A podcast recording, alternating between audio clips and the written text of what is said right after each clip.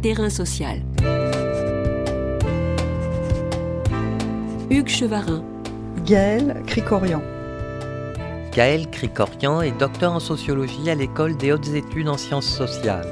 Elle publie aux éditions Luxe des Big Pharma au commun, petit vendémécum critique de l'économie des produits pharmaceutiques.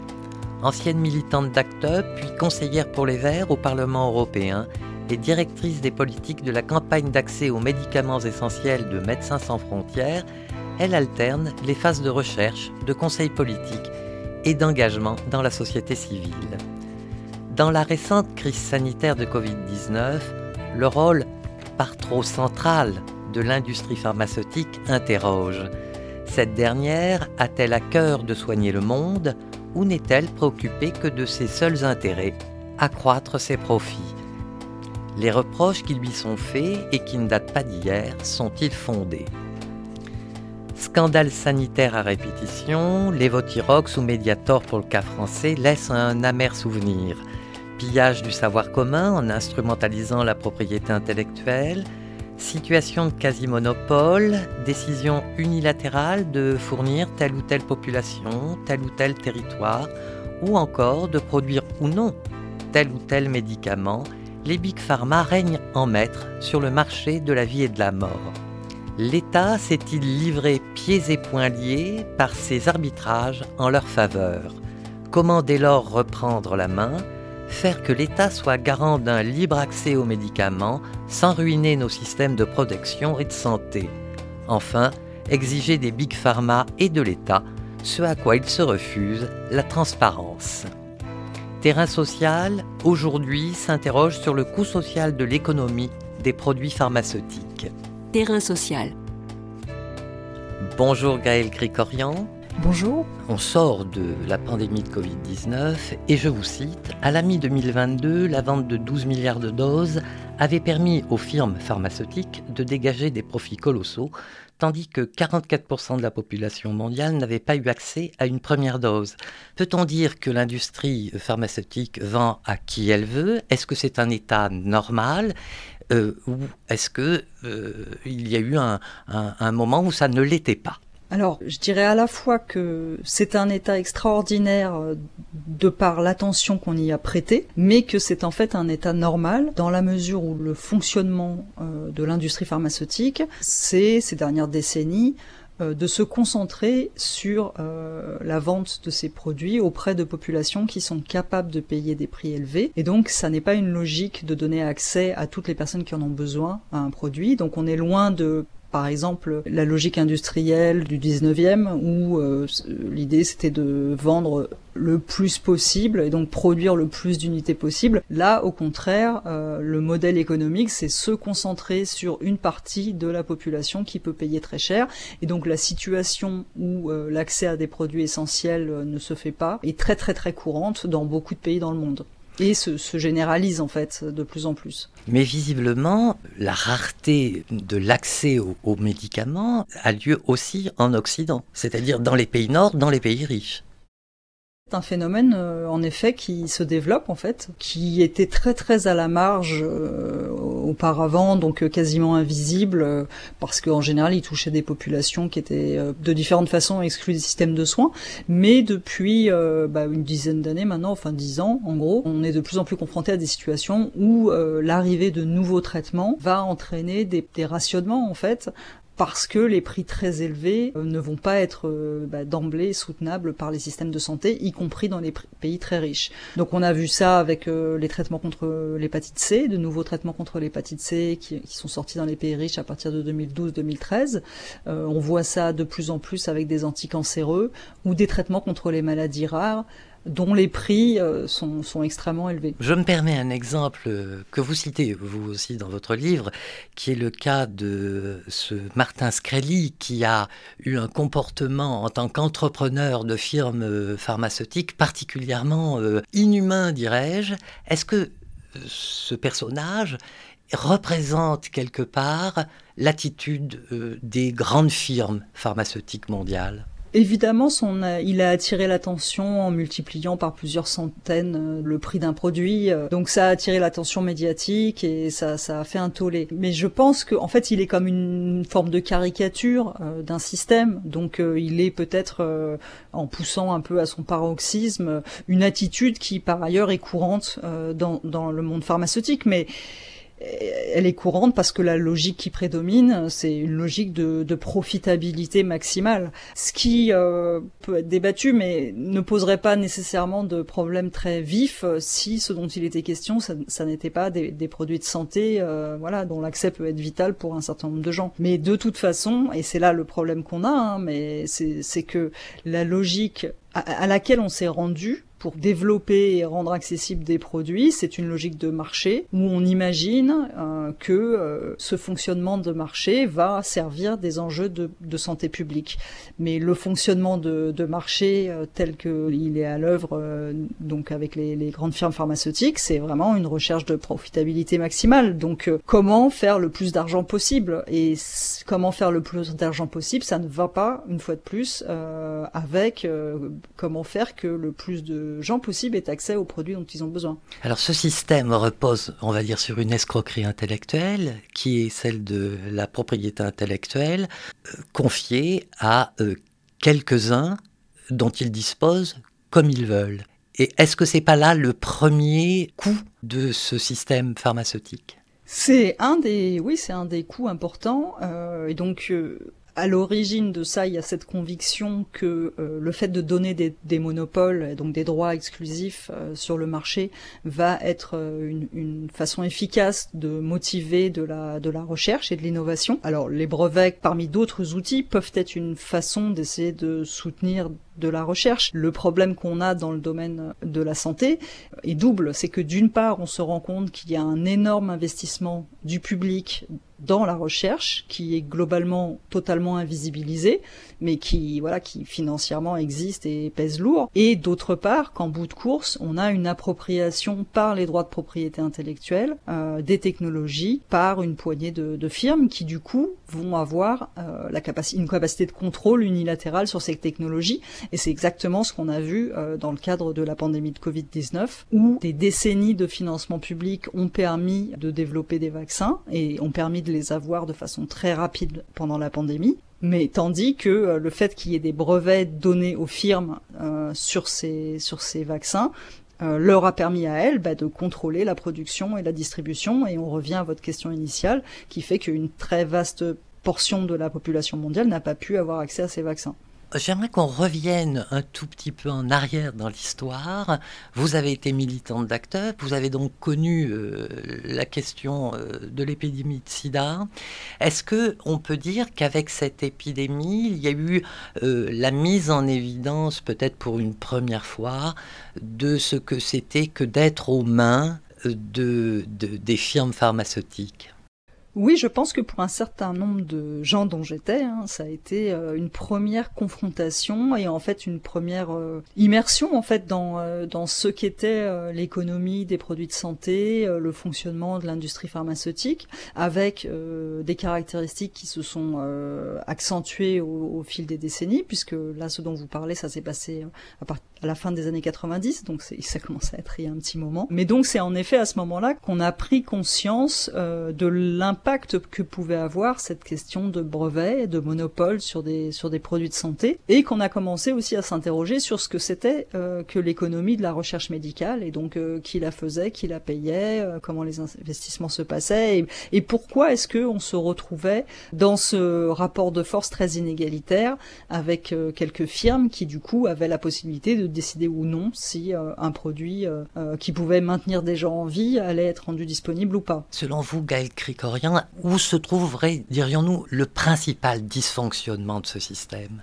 C'est difficile de pointer un dysfonctionnement parce que je pense qu'il y en a de, de, plusieurs ordres qui sont liés entre eux. Globalement, cette idée que la logique de marché va servir la santé publique, je crois que c'est vraiment c'est à l'origine de beaucoup de problèmes puisque au lieu d'être dans une réflexion où on se dit euh, voilà le besoin de santé, quels sont les outils pour faire en sorte qu'on y réponde, euh, on va se dire comment on, crée les conditions du marché et ensuite le marché va faire en sorte qu'on ait ce dont on a besoin.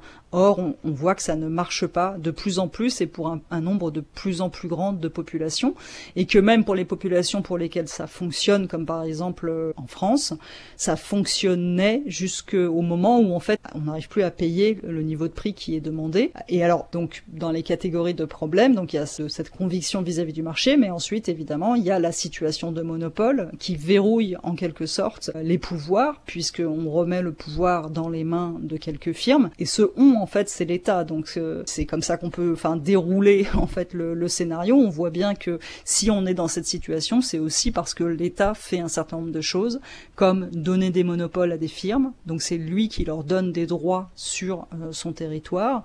Euh, c'est aussi l'État qui finance beaucoup de la recherche, mais qui l'oublie en fait, qui ne le rend pas visible, qui qui est dans une espèce de de relation de, je sais pas comment la qualifier, mais presque de soumission face à de à de grandes multinationales, où on a l'histoire qui se raconte, c'est euh, bon bah on la connaît, c'est l'histoire racontée par les grandes firmes qui ferait tout, qui ferait la recherche, ferait le développement, amènerait les produits et sans lesquels on ne pourrait rien faire. Et donc euh, on s'est laissé progressivement enfermer dans ces dans ces croyances en fait, donc sur le marché, sur euh, l'outil euh, monopole, sur le fait que l'État ne faisait n'était pas acteur de la recherche et et que sans l'action des multinationales, on ne pourrait rien faire. Est-ce que à cette mystification répond en fait l'absence de stratégie de santé publique et aussi, euh, comme vous l'avez fait remarquer, d'un certain dessaisissement euh, de la part de l'État de son pouvoir de, gestion et, d'organisation.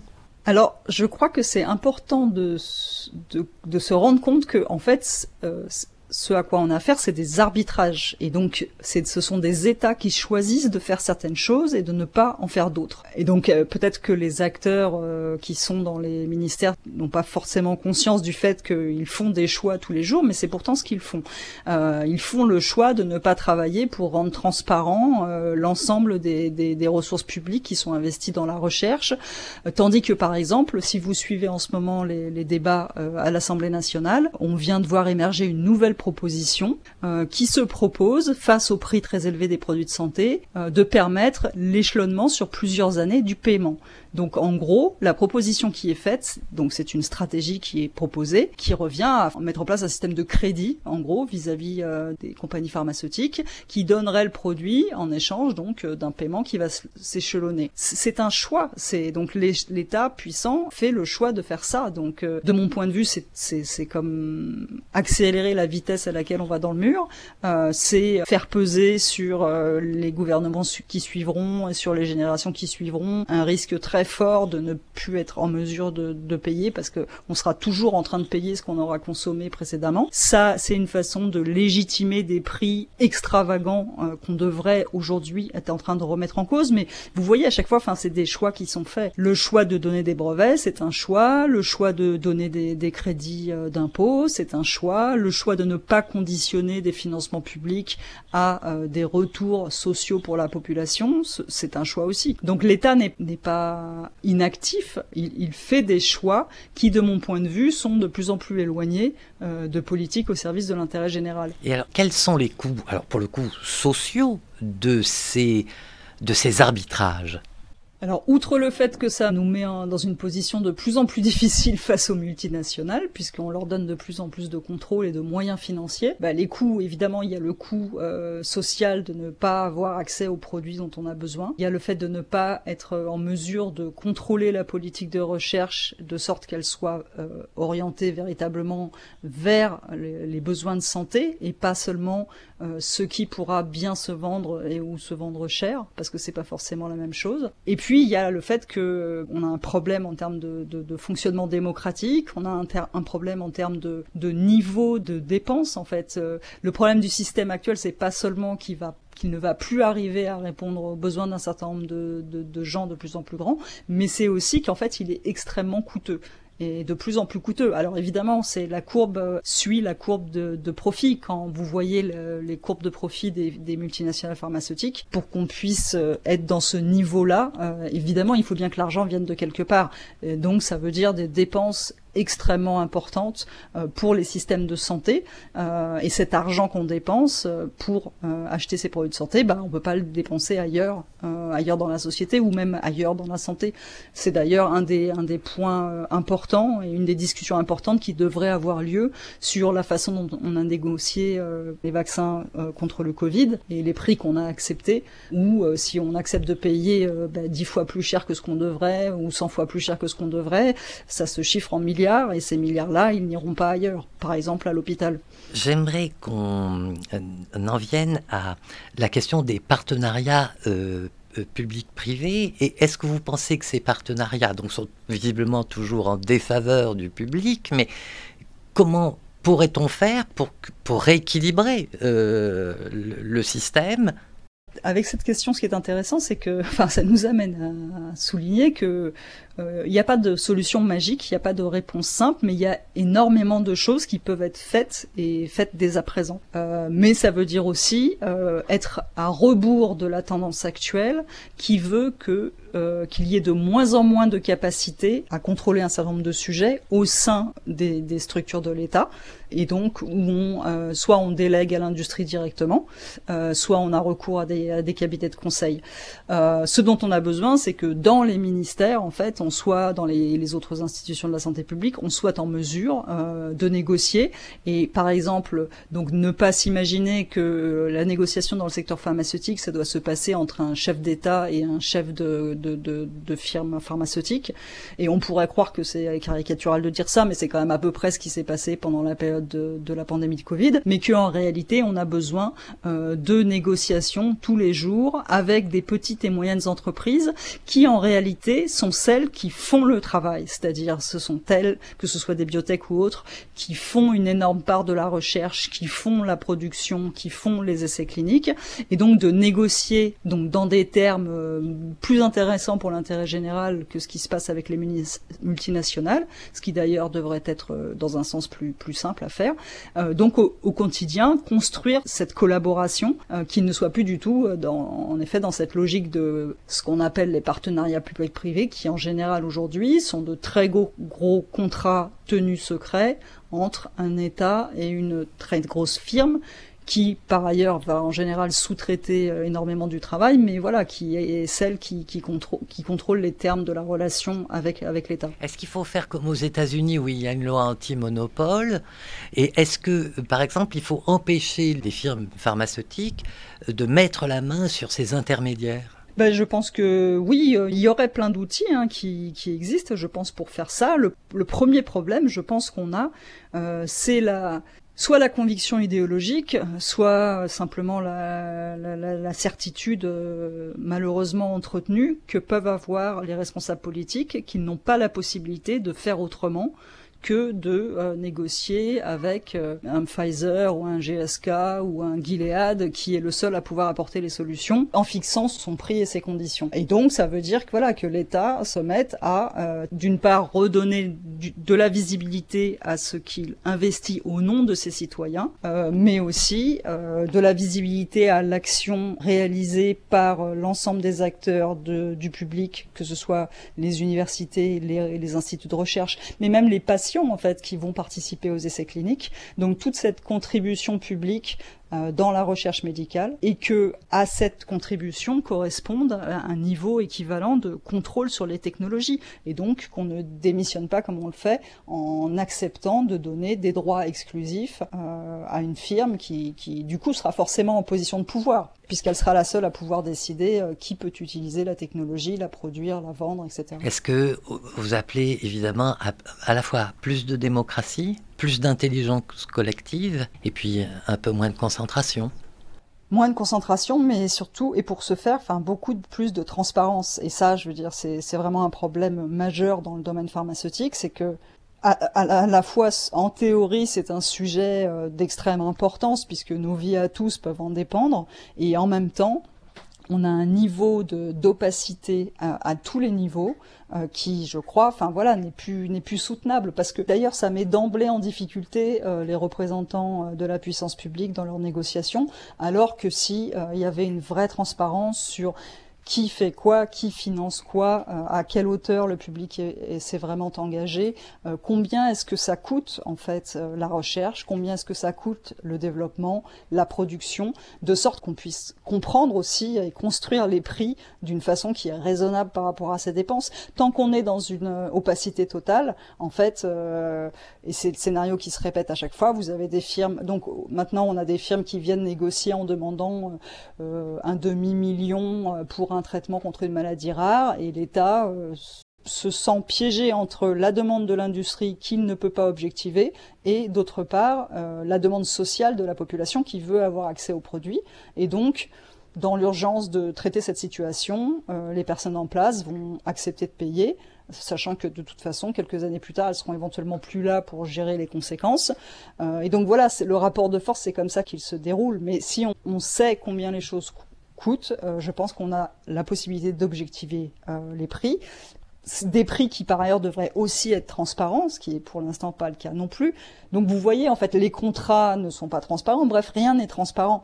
Et je crois que tout ça dessert euh, à la fois euh, le, fait d'avoir un système qu'on arrive à, comment à organiser pour qu'il réponde à nos besoins d'une façon soutenable, euh, mais aussi des principes basiques de démocratie et de aussi de responsabilité des acteurs qui représentent l'État dans leur relation au secteur privé. Merci Gaël Cricorian. Je rappelle que vous êtes docteur en sociologie à l'École des hautes études en sciences sociales.